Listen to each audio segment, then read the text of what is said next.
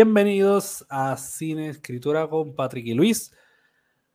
Yo creo que me tiré como que de cantazo, como que no hice como que el, el approach muy bien, me tiré como de sopeta. Pero estoy, ¿verdad? Estoy loco por hablar lo de hoy, se notan mis energías, estoy súper loco, ¿verdad? Me gusta el tema, el tema está chévere. Gracias Luis por proponer ese tema tan original que vamos a estar discutiendo en el día de hoy. Eh, y aquí ando con Luis. Luis, ¿qué tal? ¿Todo bien? ¿Te ves lindo? ¿Te ves bello? ¿Te ves precioso? Gracias, bello. Tú también. Gracias. Es como, no sé, tienes, tienes un aire como de que estuviste en Nueva York. Como porque huelo a mierda, eso es lo que estás diciendo. Apesta a mierda. No, no, no. basura. Hueles bien, hueles bien. Digo, no sé, ah. creo que hueles bien, no te puedo leer desde acá. Anyways, mm. eh, mano, estoy bien. ¿Y mm. tú estás bien? Sí, mano, estuve, estoy bien, estuve por Nueva York, lamentablemente. Y, um, no, en verdad estuvo chilling. Eh, estuvo bueno, estuvo bueno. Estuvo bueno, estuvo bueno, estuvo ¿Lo recomiendas? En esta fecha. Uh, estaba frío, estaba frío, estaba bien frío, pero nada, yo estaba allá de, de artist, artist trip, tú sabes, como que... Lo sé, lo sé de, un, trip artístico y, negociable de este fin de semana y la realidad del caso es que pues, eh, en, ese, en ese aspecto la pasé bien. Pero Nueva York no es como que mi, mi área, mi lugar, como que pues, it's all right, it's all right, it's all right. se, pasa bien si quieres hanguear, comprar cosas, quedarte un penthouse de un hotel arriba. Gastaste eh, mucho. No me tienes que decir cuánto, pero gastaste mucho. Está bien, ya. ya, ya, Ok. Eh, ok, semana... te puedo decir que me quedé, mira, ok, me quedé el primer día en Brooklyn, estaba visitando un, un amigo. Ok. Y eh, nos quedamos en Brooklyn, pero después nos quedamos en Manhattan, en el centro, ahí al lado de Times Square. Eso es lo único que te puedo decir. Ok. Eso estaba caro con cojones. bien, pero, pero fue nice. Fue, fue lindo. Eh, y me compré muchos libros, hermano. Fui a una librería que tenía libros como que um, usados y de colección. Y compré un par de ellos que de verdad me, me sorprendieron. Te vi ahí y, la, realidad del caso es que en cuestiones literarias, si vas como que pues, para explorar cosas literarias, está cool. Tiene una escena chévere um, de cine también. Pues, por ejemplo, el, amigo que, que, fui a ver estudia en, en YU. Eh, y también en cuestiones de fotografía, sí, sí. En cuestiones de fotografía, pues eh, está cool, mano. De verdad que, que, pues, para explorarte como artista está cool. Ahora bien, para medirte como artista me da igual. Como que yo sé que mucha gente se tira este trip de que tú eres un artista, un escritor, vete a Nueva York a escribir, pero Nueva York me vale verga cuando se trata de escritura. Same. Sí, mano. So, es, bien, underwhelming. Como que, pues, puedo ver, pero puedo ver cómo se mueve, pero. Eh. No, sí, no, no, no, me. No me quiero medir ahí. Ahora mismo no siento que lo necesite. Tal vez en la crisis de, ah, de la mediana edad, a lo mejor me dedico a viajar el mundo. Por ahora estoy cool. Me quedo con Sudamérica. América del Sur, pues, y ahí como que Sí. Chévere, me gusta, me gusta la exploración ahí, pero arriba es como que pues, Estados Unidos ya como que, no sé, es que me la pela esta noción de, de American Dream, greatest country in the world, que la realidad de casa cuando estoy allá es como que, dude, Nueva York, honestamente, apesta mierda, mucha basura en todas partes, tienes que pelearte como a tres crackheads para que no te joven la cámara, Claro. Eh, tú, durmiendo te viras y hay uno al lado tuyo. Sí, brother, literal. Tú, loco, tú no estabas aquí cuando yo me acosté, ¿qué pasó?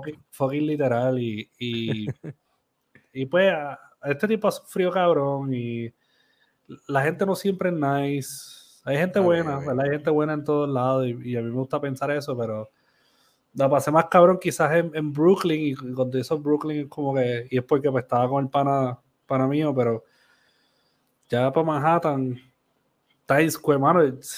Bueno, bueno, no, no, quiero, no, quiero, no quiero hablar mierda, no quiero hablar mierda. Se veía bien bonito. Donde nosotros dormimos, la habitación, pues se veía toda la ciudad y se veía Times Square bien bonito. Okay. fue, ¿sabes? Fue bonito, fue chévere, me gustó, me encantó, ¿verdad? La vista. Qué bueno. Pero. Pero me da igual.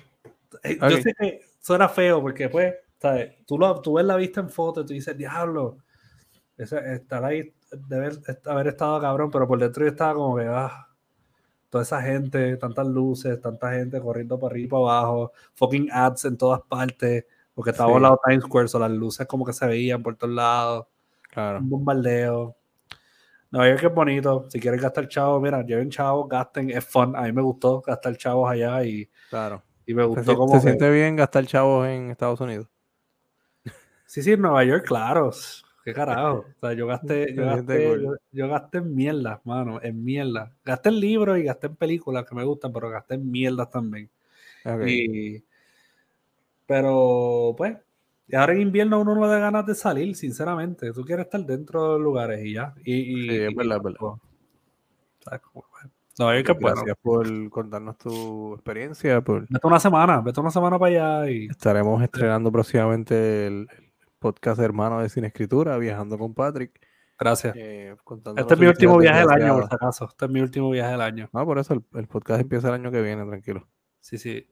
Pero el año que viene tengo unos viajes interesantes. Viajando con Patrick. Así Eh, mira, eh, esta semana vamos a hablar, no me has preguntado, pero Ah, Luis, ¿de qué vamos a hablar? Disculpa, es que me quedé gracias, hablando gracias, de excelente de pregunta, compañero. que pude esta darme semana- sin trabajar como docente en una escuela. Cuéntame. Ay, no, ay, no. Esta semana vamos a estar hablando acerca de, pues claro, no hay, no hay otro tema. Esto es una semana lenta en cuanto a temas, así que qué mejor tema que por qué estamos agradecidos. Obviamente, tenemos que llevarlo hacia la esquina del cine y la literatura, porque esto es un podcast de cine y literatura. Y lo que vamos a hacer es eh, una especie de top 10 entre los dos. Que conste que esta historia no es, es- esta historia. Este formato ni esta dinámica que vamos a hacer es original. Esto lo hacen un montón de podcasts. Ah, Recientemente estaba escuchando un podcast que me gusta mucho, que hace esto de, de, de top 10 entre varias personas. Eh, Oh, y se da unas dinámicas bastante cool. Eh, no voy a entrar en las reglas como las he escuchado, ¿no? Porque para esto no aplica tanto. Tal vez lo dejamos más para el futuro con invitados, que es más cool.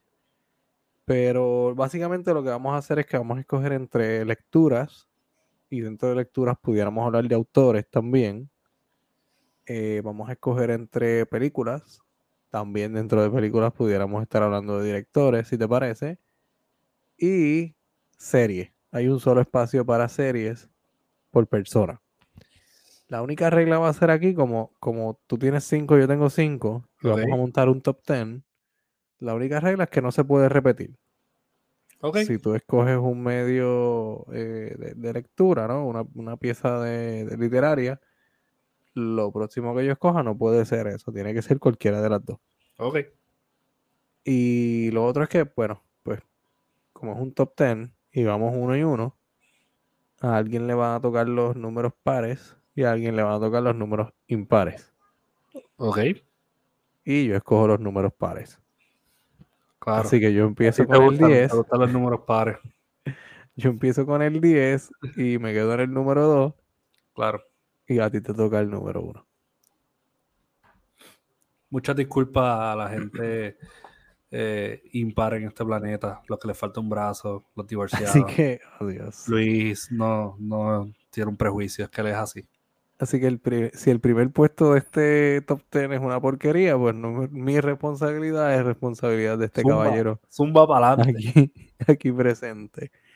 Eh, ok, Empezamos con Luis, supongo que, pues, porque Luis tuvo que hablar toda la introducción, tuvo que dar todas las reglas, pues vamos a empezar con él también, porque él quiere los pares. so. gracias, gracias. Empezamos con el número 10. Empezamos con el número 10 de esta lista. Y yo te había dicho, antes de empezar a grabar, que pudimos haber hecho nuestra lista, porque estas son cosas por las que estamos agradecidos. Y pudo haber sido para bien o para mal. O sea, Claro. depende do- por donde tú lo agarres, qué ángulo tú le veas, ¿no? Yeah, that's what she said. Sí. Or he. Cualquiera de los dos. Or- or he. Or they. Qué difícil es de hacer Cualquiera de ese chiste en el 2022. Estoy, tratando, estoy tratando. eh, El punto es que lo agarre ajá, correcto. Y que lo mires de algún ángulo. y que lo mires de un ángulo. Mi puesto número 10 de... Y nos vamos dentro de la literatura, para que vayas editando tu letra, tu lista por si acaso. No tengo que editarla. Ok. Mi puesto número 10 Cuenta. dentro del mundo de la literatura va dedicado a la razón por la que estoy agradecido es estoy haciendo demasiado suspenso, ¿verdad? ¿Vas a decir Stephen King? No. Ah. Eh, la razón por la que estoy agradecido y mi puesto número 10 va dedicado a esto es como mi muro va dedicado a fulano. Felicidades. Avanza, avanza, vamos. A Patrick, va a decir Patrick, dilo. No, no, no. Este puesto va dedicado a las malas lecturas. A las malas lecturas. Me gusta, me gusta. ejemplificado en el autor que he escogido. Usted le pondrá nombre allá porque todo el mundo tiene malas lecturas, pero el Sí, mío sé. es Pablo Coelho. Ey, ey, le vamos a dar una ronda re- redentiva a él, como que. Ok. Pero está bien. va. Pero, pero, pero. eh, escojo a Pablo Coelho porque yo he dicho esto otras veces, pero de chamaco, en la escuela todavía, estos fueron los libros que yo empecé leyendo porque eran los libros que más Walgreens tenía. Sí. Tenía toda, Walgreens hubo un tiempo en Puerto Rico que tenía toda la colección de los libros de Coelho y era lo que te metía por ojo, boca y nariz.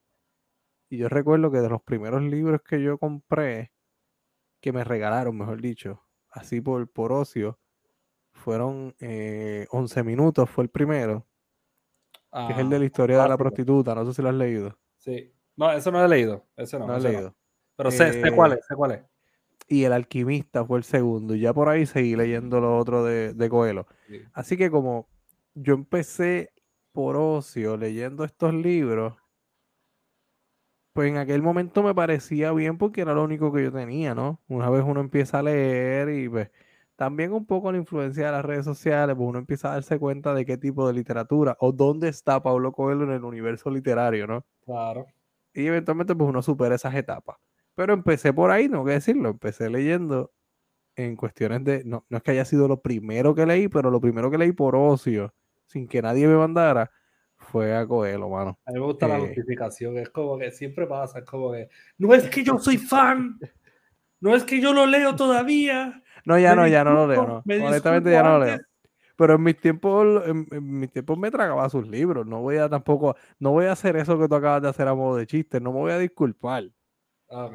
Es que Los se siente así. Yo, yo siento que por un ¿no? punto Los estás como que dándole tanta vuelta que yo pienso que, que fue que te molestaron o algo así. no, no, no es tanto que- por mí, no es tanto por mí, es porque yo sé cómo reacciona la gente. Diablo. o sea, que la no gente dice- bicha. Eso es lo que estás diciendo. No, no, no. no la gente sé, Fulano- bicha. Dilo. Fulano dice Luis, que es escritor y, leyó, y, le- y su escritor favorito es Coelho. La Lo gente pone es en un top 10 de, de, de Eso solo lo para diría estar un escritor. Eso solo lo diría un escritor. Es verdad. Porque, porque un lector Yo- no diría esa mierda. Pablo Coelho se vende como pan caliente todavía, ¿veis? Y vende Pues, más mano, que nosotros dos. Eh, vende más que todos los escritores de este país juntos, muchachos. Literal, literal, literal. Claro. so, yo no lo voy a llamar ni mala lectura, honestamente. Lo voy a llamar, pues, lectura que aquel le- entonces me disfrutaba y ya en verdad me dan igual. Vamos, vamos a ponerlo de esta manera. Ponlo ahí, ponlo ahí. Yo le- nosotros vamos a hacer este proyecto. Ya para el año que viene ya tenemos planes, mi gente. Ahí es porque entre las malas planes- lecturas iba a incluir a otra gente, pero me, iba- me- me- Diablo, qué, qué fucking sabandija, mano. ¿Sabes qué? por si acaso le acabo de enseñar los libros a Patrick, sus Los libros míos, sí, mis libros, ¿veis? Diablo. Que No, sab- ¿Tú sabes qué, Luis? Yo no Ese diría es mi puesto número 10 en esta lista. Ok. Espérate, que estoy bojándote de mi lista. Ok, ya está. Tenía amigos escritores, un corazoncito y mi nombre. y lo tacho. Ok.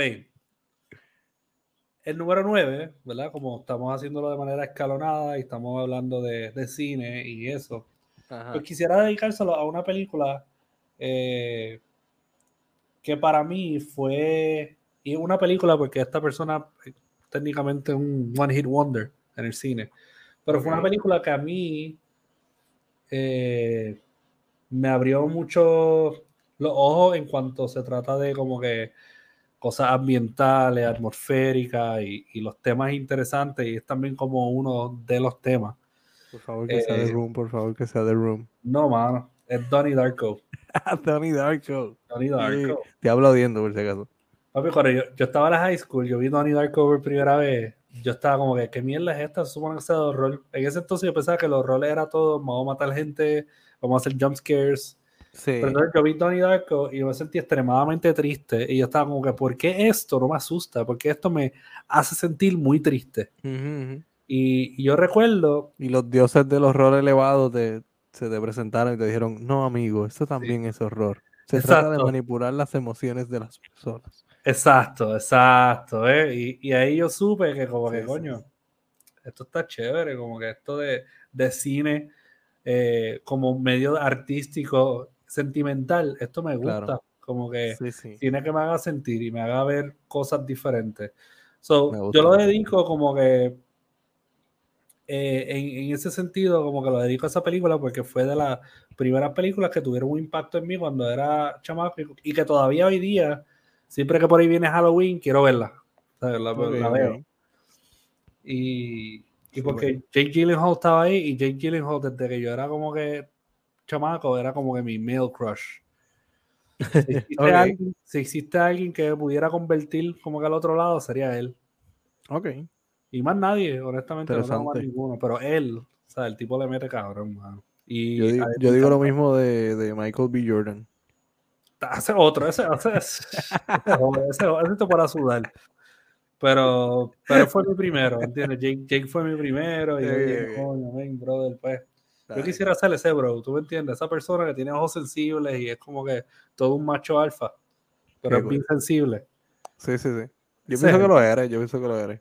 Ah, diablo. No digas esas cosas, ojo rojo, cabrón. Eh, bueno, pues eso es el puesto número 9. 9. Yes, Donnie. Darko. Vayan y veanla. Si no la han visto, la generación nueva lo va a apreciar muchísimo. Donnie Darko. Deberían ver Donnie Darko. Donnie Darko es una buena película.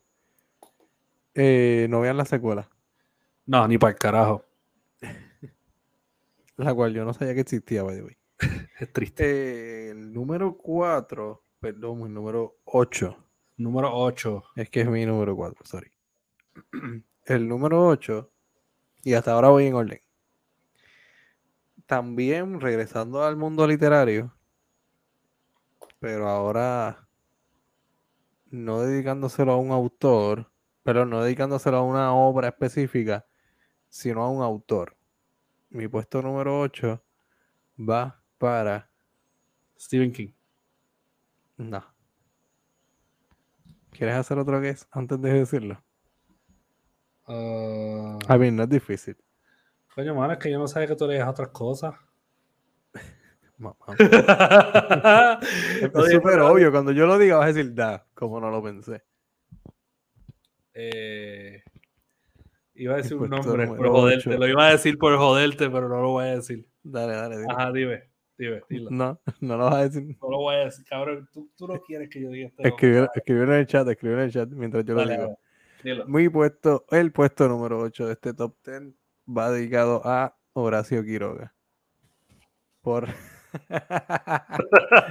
I mean, también pudo haber estado ahí. También, también. Pero, también. ajá, Horacio Quiroga, eh, mano, porque dentro del cuento, del cuento hispanoamericano, eh, y yo sé que esto no es un dato eh, mío ni es anecdótico, sino que es una de las cosas que se le reconoce a Horacio Quiroga, Claro. Es que definitivamente cuando hablamos de Horacio Quiroga tenemos que hablar de uno de los maestros del cuento, sobre todo del cuento breve Oh, sí. porque si, una, si algo nos ha traído la influencia anglosajona a la literatura, es como cierto desdén por, por las historias breves, por la ficción breve. Cierto. Ahora, desde algunos años para acá, como que a pesar, y es irónico, a pesar de que en Puerto Rico lo más que se produce es cuento, yo creo que nuestros narradores por naturaleza son cuentistas. Por el ritmo de vida en Puerto Rico, por Sí. que son, son cosas que hemos hablado en otros en otros casos, ¿verdad? En otros en otros en otras ocasiones. Sí, sí, sí. Pero a pesar de eso, de que la mayoría son cuentistas, creo que ahora todo el mundo quiere ser novelista. Sí, hoy día hay, hay esa tendencia y con todo eso la mayoría de las novelas que se producen en Puerto Rico son novelas breves. Pero, novelas breves, claro. Sí. Que dentro de cualquier otro mercado, como quiera, sería un cuento largo. Y, y eso, eso también puede, pues, lo que puede suceder es que haya gente que tenga cierto desprecio hacia la forma corta de escritura. Lo cual Exacto. le digo desde ahora, no es nada fácil, ¿sabes? No es No. nada fácil. No. Y, y, y alguien como, por ejemplo, Horacio Quiroga, yo diría que, que Cortázar como que me abrió los ojos en, en- no sé si has leído el libro de Cortázar de, de Berkeley, de cuando él dio las clases de Berkeley. Eh, no, mano, no. Lo, lo Pues- tengo, lo tengo, pero no lo he leído completo. Pues ahí él habla de la forma corta, ¿verdad? De, de cuando él escribe cuentos y, y cuando uno se pone a pensar en todo lo que involucra traer al mundo un cuento corto, mano, es Sí. mil veces, mil veces difícil, ¿sabes? Como que... Y, y Es verdad, sí, estoy contigo, Horacio Quiroga...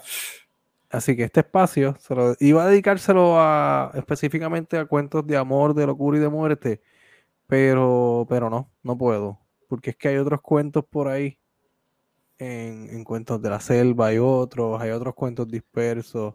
Que todavía nos sorprenden porque hace Sí. en, en Escritura tuvimos un episodio de un cuento que ninguno de nosotros habíamos leído y cuando lo leímos estábamos como que Sí, sí, no, y dudamos, dudamos de que fuera de, Quiroga. Digo, ta- tal vez estamos partiendo un poco de la ignorancia, porque yo, yo soy un súper fanático de la literatura de Horacio Quiroga. sí. pero yo no me lo he leído todo. Hay algunos cuentos que yo no me he leído, hay algunas cosas de él, de lo primero que él publicó, que yo no me he leído. Pero dentro de lo que he leído, creo que es un autor que, repitiendo lo que dije ahorita, eh, parte de su reconocimiento, maestro del, de la narrativa breve, pues está bien ganado, mano. No se lo ganó jugando canica. ¿Entiendes? es cierto. Eh, Se lo, se lo ganó que- disparándole al mejor amigo en la cara. Hay veces que hay que hacer experimentos para ver si el arte fluye. No. Yo amo la historia de cómo él murió, mano. Te- te Yo- digo, yo, sí. escribí un cuento una vez basado en eso. De verdad. Sí, no, no, no lo he publicado, pero sí, hay Ok, un cuento ok. escrito Yo- mío yo- que es de eso. Cuando yo cuento su historia a los estudiantes, es probablemente una de las historias que más me vivo contándola, ¿sabes? O sea, que uno siempre da los datos biográficos de los autores. Pues con Sí. este yo como que, siéntense. Sí, tenemos que escuchen hablar. esta historia. Escuchen. Yep. Y los estudiantes no se la creen. O sea, No, no, que porque es que, relaja. es que su, su propia historia suena como una... Suena como algo que él hubiera escrito. Sí, ¿Entiendes? Es como que, diablo, mano, lo veo. Veo al propio Horacio Quiroga, el narrador, en su vida. Y eso está cabrón. ¿Sabes lo que a mí me- hasta el, el día de hoy me, me- me choca de que a ti te encante tanto Quiroga?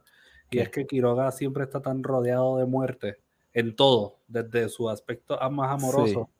Siempre estaba enamorado también de gente, bueno, se dice, de gente que, que, que tú sabes, Ajá. que, que, que en todo momento siento yo que él tenía esta fijación o esta, esta, esta sí, una fijación Sí, o esta sí, pasión por la muerte, que eso se regó a tantos aspectos de su vida y, y tú no me pareces ese tipo de persona, mano. No, yo soy un tipo... La única persona No que, sé. la única vez que, que yo te vi así fue cuando te quemaste y publicaste como que aquel quote bien, bien, bien porquería de César Vallejo, jodiendo. No, no, no, no, tacho, no. Pero Eh, ese día, ese cuento, ese cuento no, perdón, ese poema es Los Heraldos Negros. Los Heraldos Negros es mi poema favorito probablemente de, de- de- de casi todo lo que me he leído. Deberíamos hacer un episodio de Los Heraldos Negros algún día. Deberíamos hacer un episodio de poemas Sí, en general. vamos a hacer eso pronto. Y ahí se Me fue. encanta como nosotros hacemos tops producimos episodios. Y aquí ese fue el minuto de producción de- del episodio, mi gente. Muchas gracias por ser muy que hay un juego corriendo, ¿verdad? Que cada vez que nosotros producimos un episodio en vivo, alguien se da un shot en alguna parte del mundo. ¿En serio? Ah, Esta ya, persona debe estar borracha, ya papi, que esta persona debe estar Mala mía. mala Le mía. debemos un, un hígado a esa persona. Sí. Ok, ese fue el puesto número 8, zumba al puesto 7. Pues el puesto número 7. Oye, Luis, te quiero hacer una pregunta. puedes hacerla. Si tú tienes todos los pares y yo tengo todos los impares y tenemos que alternar los medios, no implica que tú, tus cinco van a ser todo literatura y todos mis cinco van a ser cine. No, porque acuérdate que están la, hay uno y uno que es de serie. Sí, pero en una se va a repetir. No necesariamente, porque si yo uso mi turno de serie y tú usas película y yo uso. Yo no tengo serie, hermano. Tengo cero series aquí. Ya vi, ya vi, ya vi que se pueden, se pueden repetir. So, yo voy a seguir con mi literatura. Usa- ah, vas a usar se supone que no puedes usar literatura ahora. Ya, pero yo hice cine anteriormente. Deberías usar cine. Voy a gastar todos los de cine. No es mi culpa. El próximo que tú vas a hacer Sí. es de serie. Eh, no sé, depende de lo que tú hagas. Ah, pues voy con literatura entonces, jódete. Ok, Ok, pues Patrick acaba de pasarse la regla por, por los menores de claro que no. Ok, ok, va- vamos a seguirlo para que tú veas que no hace sentido. Vamos a seguir. dale, dale. Yo sé que en algún momento nos vamos a bloquear. El próximo de cine es em, una. Lo, puse una película, pero la realidad del caso es más el, el, el, el movimiento y, Ok, ok. y lo que es eh, lo que representaba ese director es The Seven Seal. Que a mí me encanta. Claro que tú pondrías de Seven Seal, obviamente. Seven Seal, Seven Seal. Yo iba a poner Hour the Wolf, que es de mi, mi película favorita de él, pero la primera que yo vi, primerísima que yo vi, de Criterion Collection y de Bergman fue Seven Seal. Y yo quedé tan fucking sorprendido por esa película, eh, por el personaje principal. Ese actor tiene un- uno- una sensibilidad, eh, ¿sabes? Yo nunca había visto antes de eso Ajá, ajá. un... Salud. Gracias. Un- ¿Cómo te digo? Una, una actuación que fuera tan... No buena, pero tan Humana. humana. Y en Seven Seal, que juega con estos temas de lo que es la religiosidad, la muerte, porque pues, en todo caso es un caballero jugando ajedrez con la muerte y todo eso.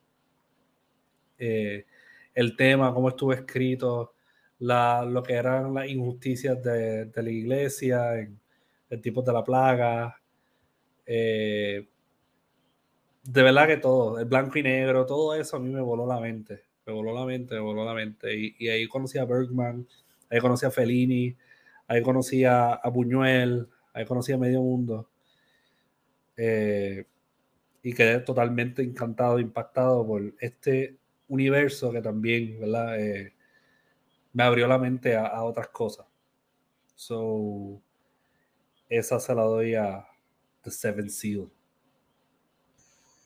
Súper, súper. No me sorprende. Sabía que ibas a ponerle algo de El próximo vamos a hacer serie. Hacemos serie para cambiar la, la porquería que tú hiciste. Yo ahora tengo que hacer serie. Pues yo tengo que hacer serie también. Y después tú haces mu- película y yo hago literatura. y te vas a tener que cagar en la ropa porque Pero es que cuadra. Si, si, tú, si tú te dejas llevar, confía en mí, cuadra. Pues dale, pues vamos a hacer serie ahora. Yo voy a hacer serie ahora. Y, y yo, ¿qué supone que haga? Pues yo no sé. Dale, dale. Dale, tranquilo, tranquilo. Este es el puesto número 6, correcto. Seis, sí, seis.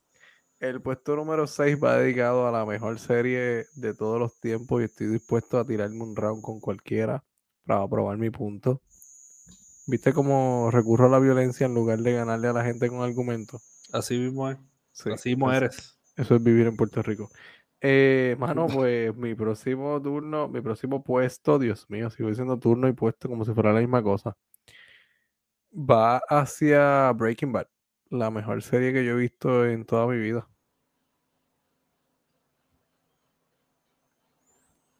Ok.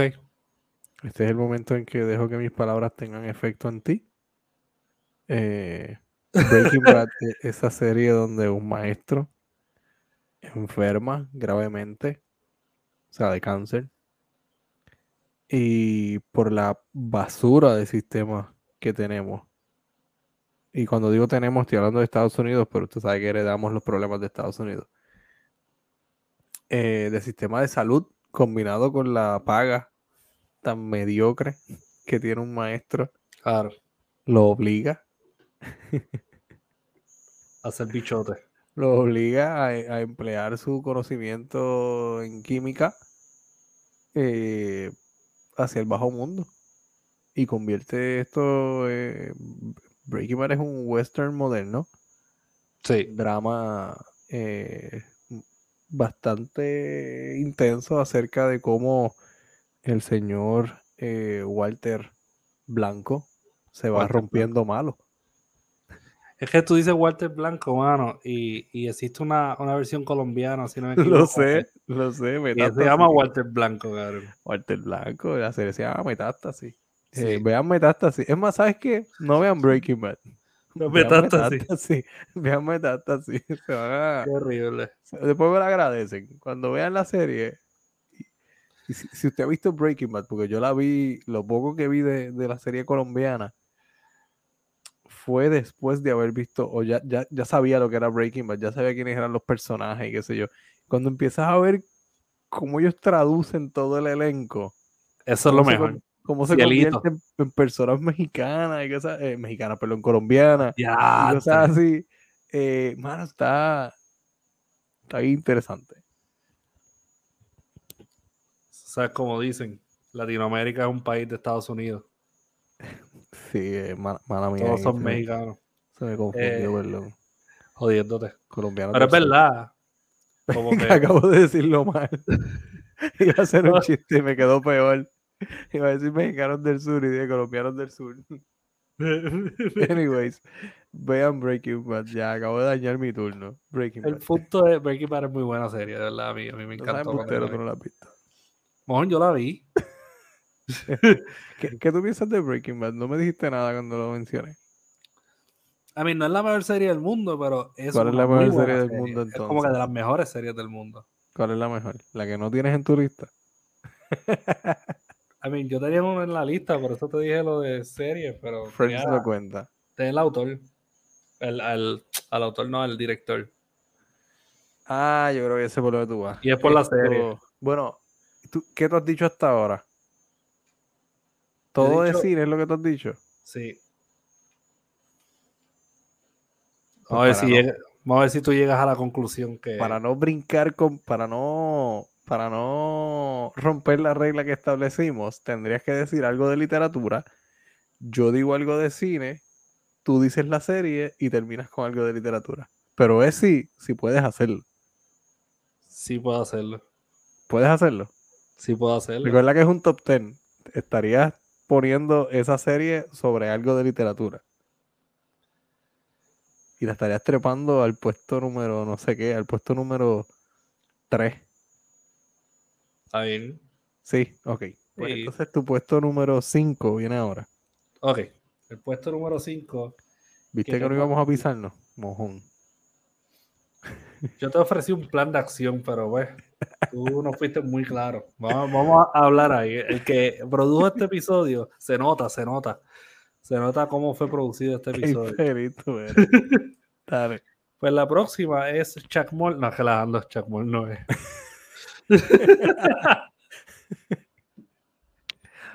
Yo lo hubiera pensado de mí, pero no de ti. Pues mira, la próxima, Dale. la próxima, y una que. ¿Verdad? Algo que a mí me, me gusta y, y que me ha influenciado bastante es eh, la, lo que es la literatura japonesa, mano. O sea, La va dedicada a la literatura japonesa, especialmente lo que es Osamu Dazai, con No Ajá. Longer Human.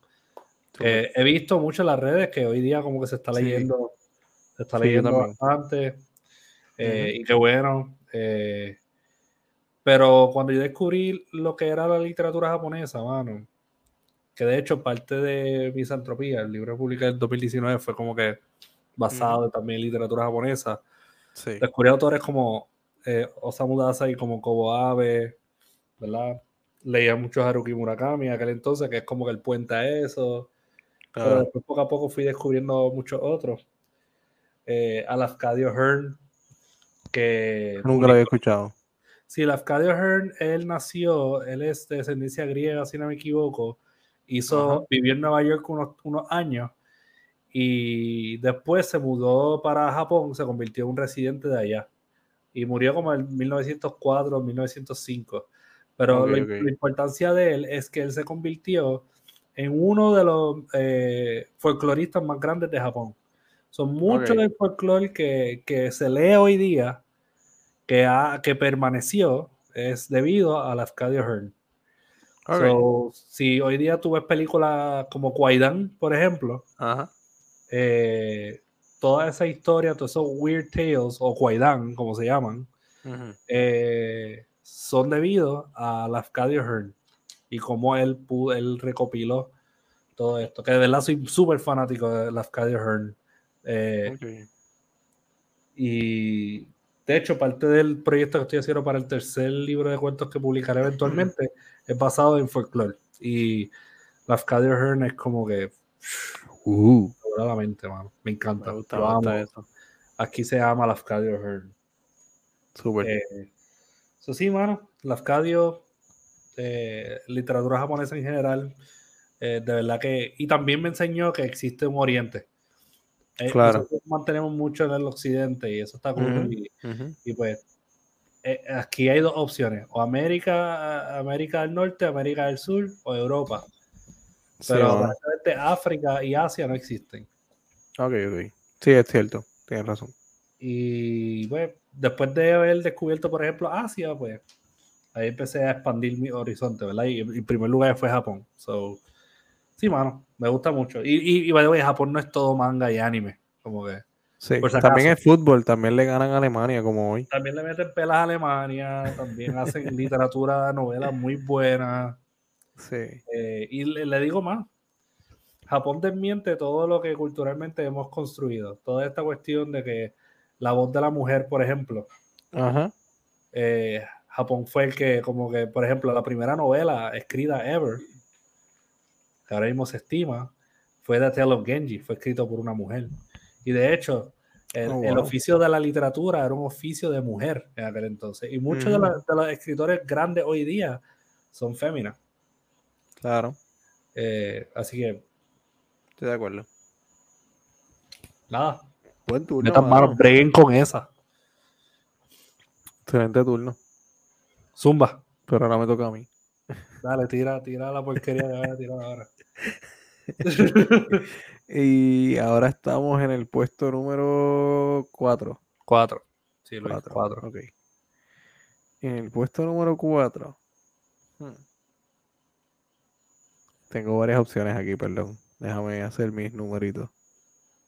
Después de esto, tú vas a tirar una serie. Tienes dos más. Deja de hablar mierda. Tienes sí, sí, yo sé, espérate, pero tengo, tengo tres opciones para dos.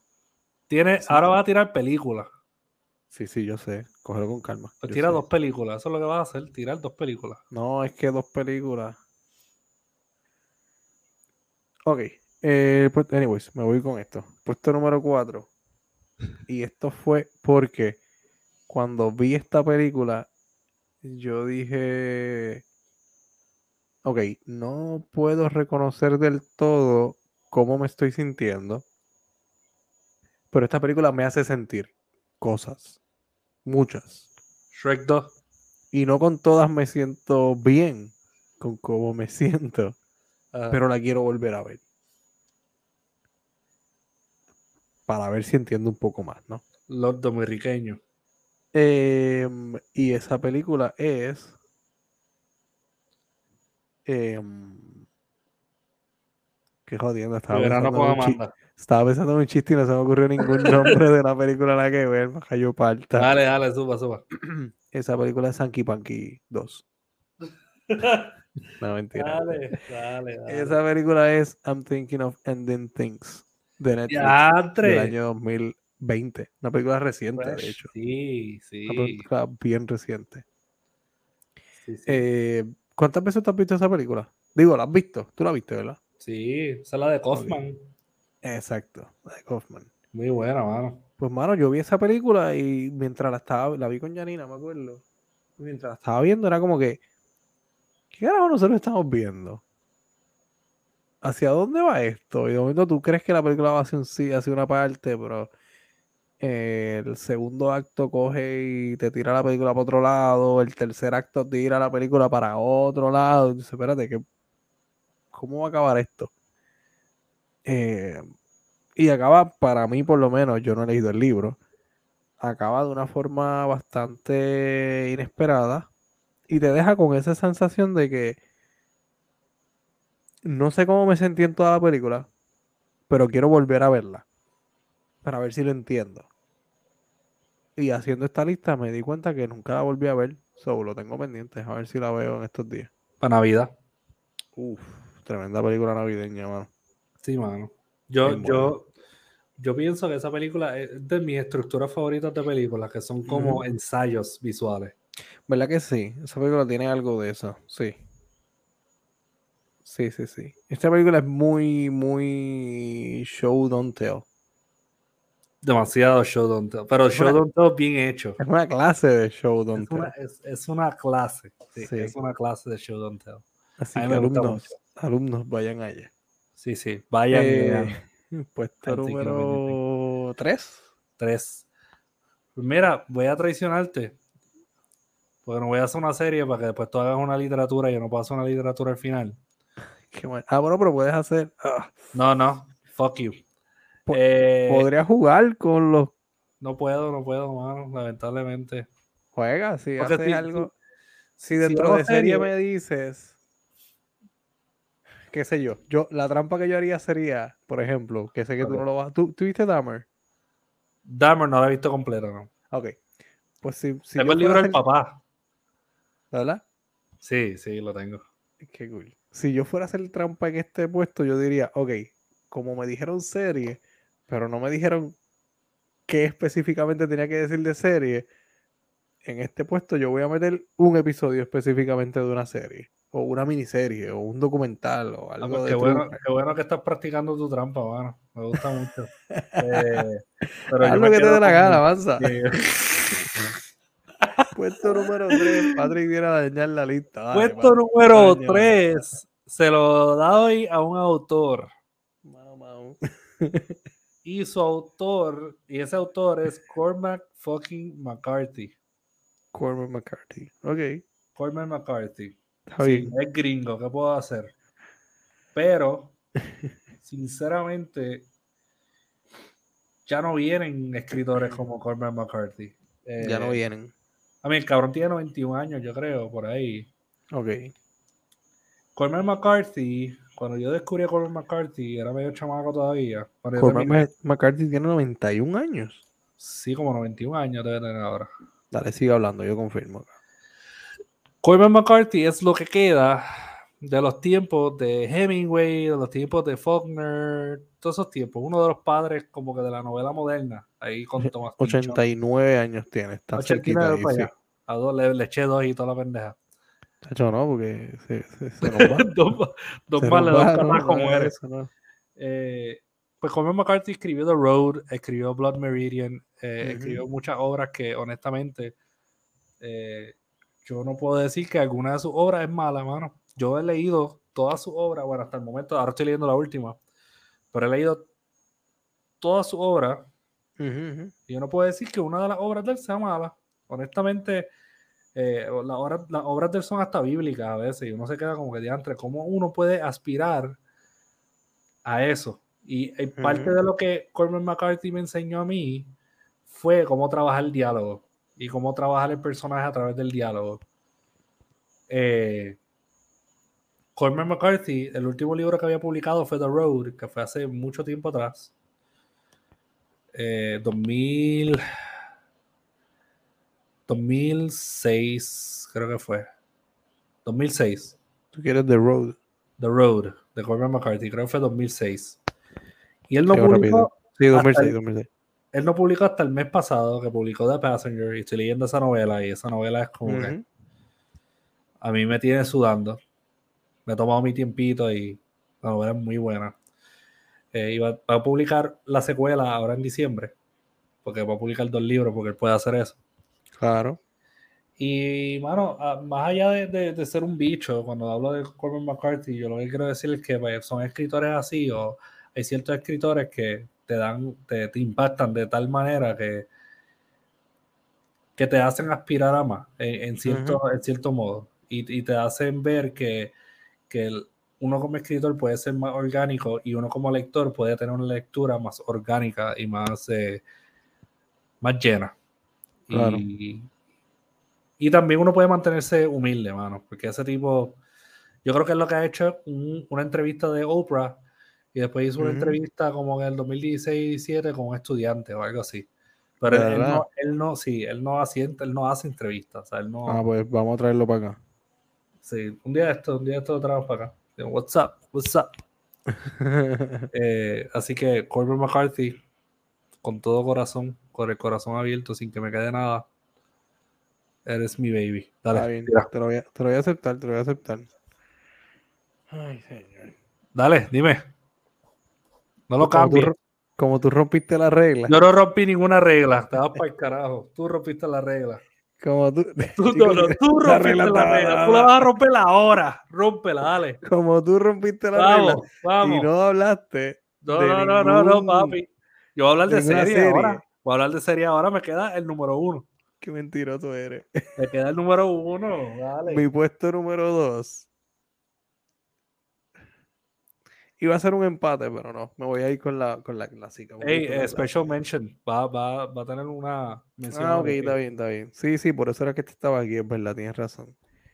Mi puesto número dos de las eh, piezas de arte, en este caso de cine, Oh, por la que estoy agradecido. wow.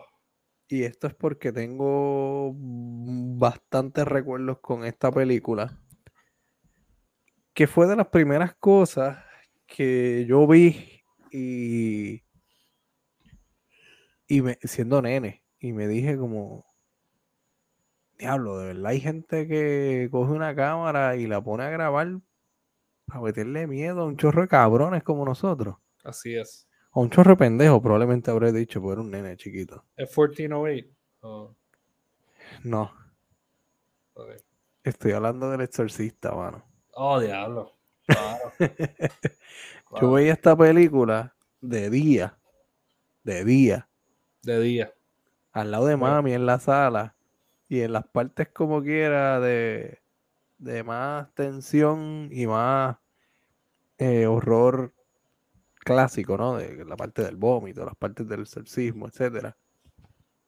De la escalera, de la cama. Mm, Yo era, era como cuando tú estás mirando algo y, y tú dices como que no, no me afecta y, y te ríes así como la sonrisa está pasmada. La sonrisa sí, pasmada sí, que hacen los boxeadores cuando le dan duro y dicen no me dolió. Ah, sí. Ese era yo haciendo, "Jeje, esto no me caga en lo absoluto, mami. Esto no me, esto no me asusta. Esto no me va a provocar trauma por las próximas tres semanas. Eh, pero no quería que lo quitara tampoco, ¿sabes? No, no, yo quiero seguir viendo esto, porque soy un tipo grande ya. Que estoy en, set- en sexto grado ya. ¿qué Yo soy un hombre. Sí, sí, ya, y me sale sombra de bigote, ¿qué te pasa? Eh, así que nada, El Exorcista, porque aparte de todos los méritos que tiene dentro del cine de horror, fue probablemente de esas primeras cosas que vi, muy probablemente fuera de la edad que se supone que lo viera, em, y me hizo pensar en, en eso de transmitir, no, si se fijan, más o menos mi lista va por ahí, por transmitir emociones, transmitir el miedo que era posible transmitir los miedos que uno tiene a otra persona. Eso es todo por hoy. Ya puedes seguir a mencionar algo, algo literario, mano. Es que a mí me tocaba cine, señor. Ah, ok. ¿Y por qué estabas hablando de lo de la serie? Yo dije dos cosas de literatura y dije una serie y dije película y dije película. O sea, que tú ibas a romper la No, no, regla. no, no. Tú fuiste que rompiste porque tú no hablaste de Claro serie, que no, yo voy a hablar de series ahora. ¿Qué te pasa? Pero ¿cuántas cosas de literatura dijiste? No, Pues ¿y por qué estabas diciendo que ibas a romper si no rompiste nada? porque tú querías que yo tirara una serie y después tirara literatura, pero yo te Ah, dije, no, no, allá tú eres el orden que lo tira. body, my no, choice. El asunto era que no, que no rozaras conmigo, pero así, no- son, así son, mi gente. Así son los macharranes. Miren las banderitas. Ay, señor, deje de estarme planeándome. Ok, vamos. Dale. Pues mira, mano. Suspende las microagresiones. mi serie, mi serie favorita Ay, yo sé lo que iba a decir. es Twin fucking Peaks. Of course. Twin Peaks, Twin Twin Peaks. Twin Peaks, David Lynch, o sea, yo tengo series, yo tengo, ¿verdad? Twilight Zone me encanta, pero Twin Peaks, David Lynch haciendo esta novela, este soap opera novelístico, Ajá. casi mexicano, pero eh, para el norte de Norteamérica, Sí. eh, surrealista, sobre la muerte de esta muchacha, este drama. Dude, esos primeros dos seasons son un ensueño. Entonces después, 25 años después, David Lynch dice, voy a hacer el season 3. Ujú. El season 3 te va a cagar con la mente abierta. Y, y literalmente el season 3 te Hay, hay una la película también, ¿verdad? Y hay una película. Sí. Se llama Fire Walk With Me. ¿La película va antes del Season 3 o después del Season 3? Es una precuela. Ah, ok, ok. So, va Es, es casi una pre-secuela, ¿verdad? Pero, pero sí. Y, y Ok, el, y el Season 3 son 25 años después, porque en el Season 2 hacen como que una profecía, por decirlo así, que lo iba- eh, una muerta le dice al detective que lo va a ver 25 años, en 25 años, y en 25 años hacen la serie. Y Oh, wow. la tercera serie, la tercer, el tercer season, que se titula Return to Twin Peaks, o The. Return, eh, es lo que nadie esperaba, literal. David Lynch dijo, ajá, que ustedes quieren una versión modernizada de lo que yo dije en los 90. Pues no, yo voy a hacer lo que yo quiera. Y literalmente Ah. se pasa por el culo todo lo que hizo la primera serie exitosa. Hizo Ujú. algo que, que fue más allá, mano. De verdad que fue más allá. Y, y hay un episodio específicamente que yo pienso que es de los, si no el mejor episodio que yo he visto en la televisión, de los mejores. Que ahí podemos nombrar, por ejemplo, eh, ya que mencionaste ahorita Breaking Bad, que está el, el episodio del, del el final del Season 4, Ajá. que ese final a mí me dejó mal. No sé si te acuerdas, lo de la flor. Cuando revelan la flor, la matita. Lo de la flor. Ok, gente, yo te lo digo después, pero gente, Dale, dale, sí, pero no me acuerdo. al final del season 4 de, de Breaking Bad, eh, pues este episodio, el número 8 del tercer season de Twin Peaks, es tan fucking histórico que los otros días yo estaba viendo Shutter y entre los 100 mejores escenas de película incluyeron ese episodio de Twin Peaks, cabrón. Ok, ok, sí, sí, sí, sí. Como que ese episodio hizo, ¿sabes? Tú- yo, me, cuando, yo me acuerdo cuando yo me senté a ver esto, yo estaba tan confundido. Yo estaba como que, ¿qué carajo es esto? Esto es fucking arte, bueno, esto es magia. Esto es, por esto yo veo estas cosas, ¿me entiendes? ¿Sabes que yo no he visto Twin Peaks? Quiero verla ahora. Me acabas de Te va a vender. gustar. Es cozy, te va a gustar. Es, es como que para verlo tirado para atrás, hecho un pedazo de mierda. Eh, Twin Peaks es muy bueno, mano. Fácil de digerir y difícil a la vez. Eh, Mano, creo pues, que... menciones honoríficas, mano, por lo que estás agradecido. Sí, Ya sí. está. Ok. Tengo una sola mención. Tenía dos, pero taché una. Tengo una sola mención. Eh, que también reciente. Recientemente. Esto fue. Esto es como 2020, creo. Tú me dirás. Eh, Parasite, mano. Parasite, yo creo que Parasite. 2019. Por ahí, ¿verdad? 2019. Sí. ha sido de las de estas últimas películas que que uno digo todos los años salen películas así que uno las ve y dice wow esto es una buena película esto es arte pero Parasite tiene esa combinación de esto es esto es una película bien pensada esto es crítica Wow. social esto es estas son buenas actuaciones sabes la, la película se ve bien eh, mano, eh, a mí me, me, me, me, me dejó pensando mucho esta película. Es muy buena, es muy buena, mano. Es muy, Sí, especialmente cuando te pone como que esta, estos contrastes, como que de Ajá, clase y todo eso, a mí me gusta mucho. Sí, es una película, o sea, es un libreto bien inteligente, es una película que está bien pensada, todos los detalles están puestecitos ahí y al final, al final y durante la película, ¿no? Va, va atando todo, nada se queda suelto, no hay grasa, no hay nada que esté de más ahí. No, no, no sé. Creo que de los últimos, de los últimos años, entre lo más cerca que he visto una película casi perfecta. Parasite. Me gusta. Dale, señor.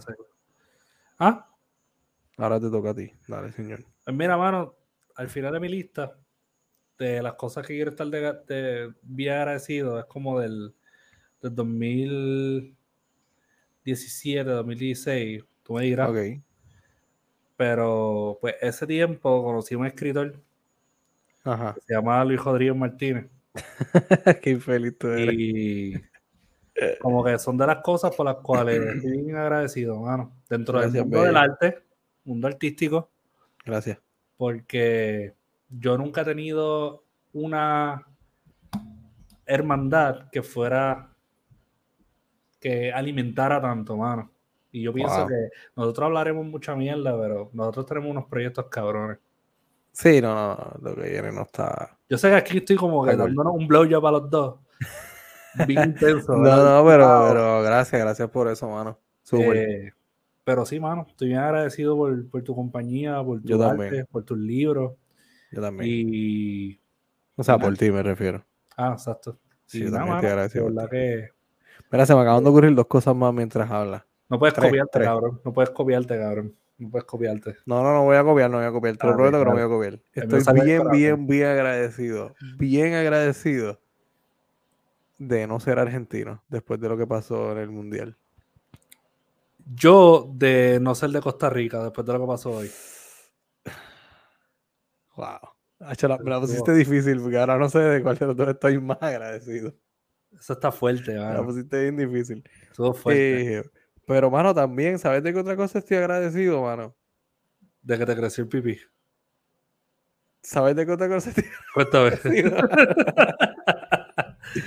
Mano, de, de fucking Pokémon. Tú sabes que Ash Ketchum se coronó hace Cabrón, poco, sí, después de 25 largos años, teniendo 10 Fucking años. sí, mano. Sí, Se mano. coronó en campeón mundial, mano. Yo esa noticia a mí me dio tanta fucking alegría. Hasta Bad Bunny, Bad Bunny tuiteó algo. Bad Bunny lo felicito, mano. Papi, yo lo sentí aquí. Yo como que Yo- sé, las palabras que él dijo, yo dije, mano, ¿sabes qué? Es verdad. Tienes toda la razón. Yo me acuerdo cuando yo llené ese álbum de estampitas, Sí. yo sabía que este momento iba a llegar. No sabía Yo- que iba a ser 20 años después. Yo recuerdo, yo recuerdo cuando, cuando ese primer episodio que él va en pijama sí, a coger a Pikachu, mano. ¿Qui- ¿Quién diría que de ahí solamente, solamente iban a tener que pasar 25 años 25 años. para que él fuera campeón del mundo? Solamente.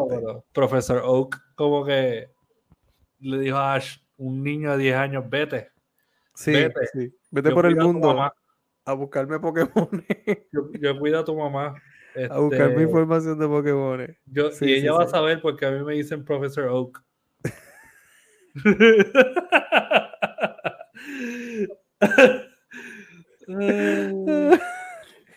Qué buen Vete, chiste, vete. mano. a, a coger Pokémones por ahí. Vamos a enredar a pelear, ¿verdad? No digamos que, que Pokémon es como una metáfora para peleas clandestinas de animales domesticados, pero, Más o menos, más o menos. pero está cool, mano. ¿verdad? Pokémon, Falt- Chevy, Chevy debió estar en el top de esta lista también. Chevy, cabrón.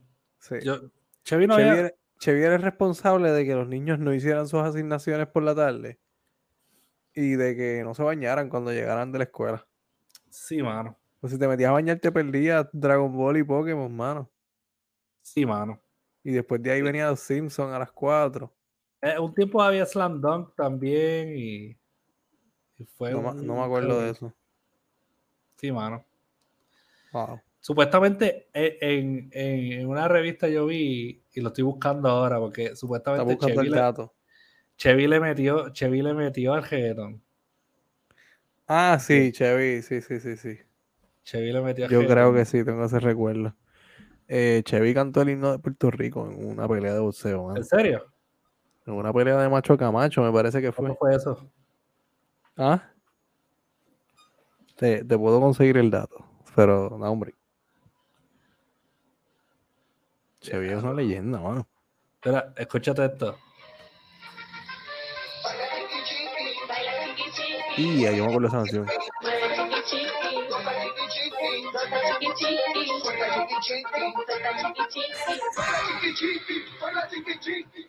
Y, Que puso, que puso niños y niñas a pejear. a pejear en sabes, televisión. Ay, Chevy. Chevy está cabrón, mano. Chevy. La- yo no sé, la juventud de hoy día se pierde figuras como Chevy, mano. Sí, sí, sí, sí, sí, sí. Chevy era como ese hermano mayor que tú ibas a ver a tu casa y no te pichaba. que no existe, ¿verdad? Pero en la televisión. Mira, pues, como tú me regalaste eso, yo te voy a regalar esto. ¿Qué tú vas a hacer, Luis? No te bajes los pa- ok. Tierra de Borinque, donde Ese es Chevy cantando el himno de Puerto Rico y te lo enseño aquí, Chevy en personaje. Chevy en personaje con el. O sea, este es Melvin Cedeño en personaje. con la, con y- las gafas. Anda, pa'l Obviamente esto lo hizo posible el gran boxeador y personaje también. Eh, Melvin, eh, Melvin Cedeño, ¿verdad? A mí. Esto, Macho Camacho, Macho Camacho. Ah, bueno. ¿Qué tú Claro. crees de eso? Nada, Macho mano, muchas razones Chevy. para estar agradecido. Chevy. Chevy, Chevy. Chevy no. ¿Verdad? Para aquellos que nos escuchan de Latinoamérica, yo imagino que ustedes saben quién es Chevy, pero si no saben quién es Chevy, Chevy era esta figura en la televisión que nos crió. Chevy nos crió, más o menos, sí. Que nos crió. sí, sí, sí, sí, sí, sí. Nos hizo quienes, quienes somos hoy día. Es verdad. Para bien o para mal. Lo y que pudimos escuchar los, intro- los intros latinoamericanos de todas nuestras series favoritas, como la de. Dragon Ball Z. La de Échala, échala, no importa lo que suceda. ¿Te acuerdas de eso? Claro, claro. Qué buen tema, qué temazo. Es un temazo. Yo todavía a Sí. veces lo escucho. Tú sabes, cuando sale el meme, como que el tipo serio guiando. eh, el Sí, y uno lo que está escuchando es el intro. Es eso, el intro de Dragon Ball Z en español. Yo debo confesar que a veces yo llego a mi trabajo escuchando el intro de Pokémon. Coño, mano. Sí, este es real, este es real. A veces escucho, me lo estoy súper inventando, pero a veces escucho el intro de, de Yo quiero ser siempre el mejor, Pokémon. mejor que nadie más. Eso sí, Em, tenemos que cogerlas todas. Anyways, eh, pues mira, mano, verdad que mi gente siempre está agradecido por el arte. Sí. Yo no quiero que vuelva a pasar otra pandemia, pero a veces yo deseo que ocurra otra pandemia para que la gente vuelva a darse cuenta que lo único que ustedes hicieron durante un año entero era consumir arte. consumir arte. Muy probablemente de los raritos del salón cuando estaban en la escuela. Esos raritos del salón, Sí. en todas las partes del mundo, excepto Ujú. los Estados Unidos, Eh, Son artistas. son artistas. Los de Excepto los Estados, Unidos, son, Sí. son eh, Otras cosas. sí, francotiradores activos. Yo quería dejarlo más subliminal, pero está Hay que bien, decirlo. Ya vamos por 600 más shootings en los Estados Unidos, mano. Ya van 600. Sí, mano. Pero eh, ellos no son de escuela, ¿verdad? Dicen más shootings, me imagino que es por. Sí, en general, sitio, sitio Pero está hay cabrón, mucha gente, donde hay 600 mucha gente. 600 y más shooting, está heavy. Sí, está, está sí, el, difícil. el hecho de que ese sea un problema tan doméstico, tan nacional, tan sueño americano, tiene que levantar bandera, tiene que decirle algo a la gente que vive en Estados Unidos. Algo están haciendo mal. Es una cuestión cultural. ¿sabes? Mira las estadísticas en otros países. Esto no es un problema del día a día en otros países del mundo. No, mano. Muchas cosas no lo son, Luis. Muchas cosas sé, no lo son. yo sé. Eh, yo siento que en Estados Unidos está eso, está el rape culture también bien activado. Eh, muchas cosas no lo son, mano. Pero es lamentable. De todos modos, ese nene rarito que está en el salón eh, probablemente va a ser como que La próxima futura estrella, fuente de entretenimiento. Así que Sí. denle cariñito y apóyenlo. Comprenle dibujos, comprenle música a la gente. Si era Benito, un rarito también. Papi, en Nueva York yo le compré un mixtape a alguien en la nada. Como que esta persona se acercó a mí y me quería regalar un mixtape. Yo creo que me vio cara de famoso o algo. Te dijo, este cabrón trabaja por Sí. la izquierda. Literal. Y él dijo, voy a darle este mixtape a esta persona. Y yo le dije, toma dinero por tu, por tu música. Por tu arte. Literal, le di, le di dinero por el arte. ¿Qué te dijo? El mixtape lo dejé en el hotel. Um, ¿En serio, mano? sí, pero encontré una canción online, te lo voy a, te lo voy a enseñar ya mismo. ¿Verdad? Está bien buena, Coco. Eh, ok, ok. ¿Y qué canta? ¿Qué canta? Obviamente urbano, ¿no? Es como un Sí, trap o exacto. hip hop, something. No creo que sea hip hop, más como Como hip hop, RB. Ok, ok, ok. Dejé, dejé el mixtape allá tirado, pero estaba, estaba muy bueno. Estaba muy bueno, mano. Eh, muy bueno, muy bueno. Estaba tan bueno que lo dejaste en el hotel, mano. Es que quería compartir mi alegría con las personas que trabajan en el hotel. Sí, las sí, personas sí, de Nueva. York. Sí, sí, sí. Me lo filmó y todo, eso, lo dejé filmado Perdona mi ignorancia, pero ¿en qué formato te dio este mixtape? en CD. ¿Todavía con- la gente hace eso? Y con, y con el plástico y el CD era como que un burn CD, no era como que No tenía portada no tenía portada, estaba escrito en Sharpie. y decía mixtape. Sí, mano. Wow. I know. No, no, no pensé que la gente hacía eso todavía. La gente hace eso todavía. Ok, ok, ok. Pero Pero no es más fácil como que poner un QR code y, No, no, y dártelo y te mando a YouTube o te mando a Spotify. Él, te él mando- estaba repartiendo CD. él estaba dándolo todo, mano, bebiéndosela desde abajo. O sea, está, ganó- está bueno, está bueno. Ganó en ese ter- dinero. En términos de dinero. historia está bueno, o sea, no, yo estaba por- dando CD, mano. ¿Y en qué año fue esto? ¿En el 2001? No, no, esto fue ayer. Estaba repartiendo CD en Central Park. Esto, no, está cool, está cool. Pero, bro, si me estás escuchando, chico, Le metiste. subir videos a YouTube es gratis. Él tiene un video en YouTube que te voy a enseñar después de esto. Pues, ¿qué haces, qué haces dando CDs por ahí, chico? ¿Quién anda con, con, con, con radios de CD para escuchar? Ay. Anyways, mano, vámonos. Estoy bien agradecido por nuestra, audi- nuestra audiencia. Sí, ustedes Gracias por estar ahí, son los mejores. Síganos en las redes sociales. Dale, De toda la audiencia, de todos los podcasts, ustedes son los mejores. ustedes son los mejores. Los demás no resto tienen nada que buscar. Son buena Ah. gente, porque también son buenos, pero no tienen nada que buscar. No, sí, exacto. Ustedes son bien la mejor audiencia la tenemos nosotros. Exacto. Obligado. Así que vayan por ahí por el mundo a regar eh, El mixtape de. Sin Escritura. El mixtape de Sin Escritura. Está bueno eso, mano. Me gusta eso. Podemos gusta hacer como eso. que algo. Deberíamos tener un, QR code y que los mande a un playlist de los mejores momentos de Sin Escritura. Deberíamos grabar un cojón de CD y repartirlo en, en un- en una presentación de libros, pero de los episodios, los mejores episodios. Sí, sí, sí. Mm, Por sí, joder. Sí. Entonces, ponerle interludes que sean como pedacitos de canciones. Sí, para que la gente diga qué es esto. Gusta, Cosas bien raras, como que Tremenda idea, mano. de- del, del episodio 1 al episodio 2, en el medio le ponemos a Mariah Carey ahí, como que. Distorsionado. Christmas is you. Sí, bueno, bien, sí. cuídese mucho, pásala bien, coma, Pásala bien. comparta Yes. y nada, mi gente, nos vemos entonces en la próxima. Nos vemos en la próxima. Vamos a pasar brutal. Bikes. Thank you.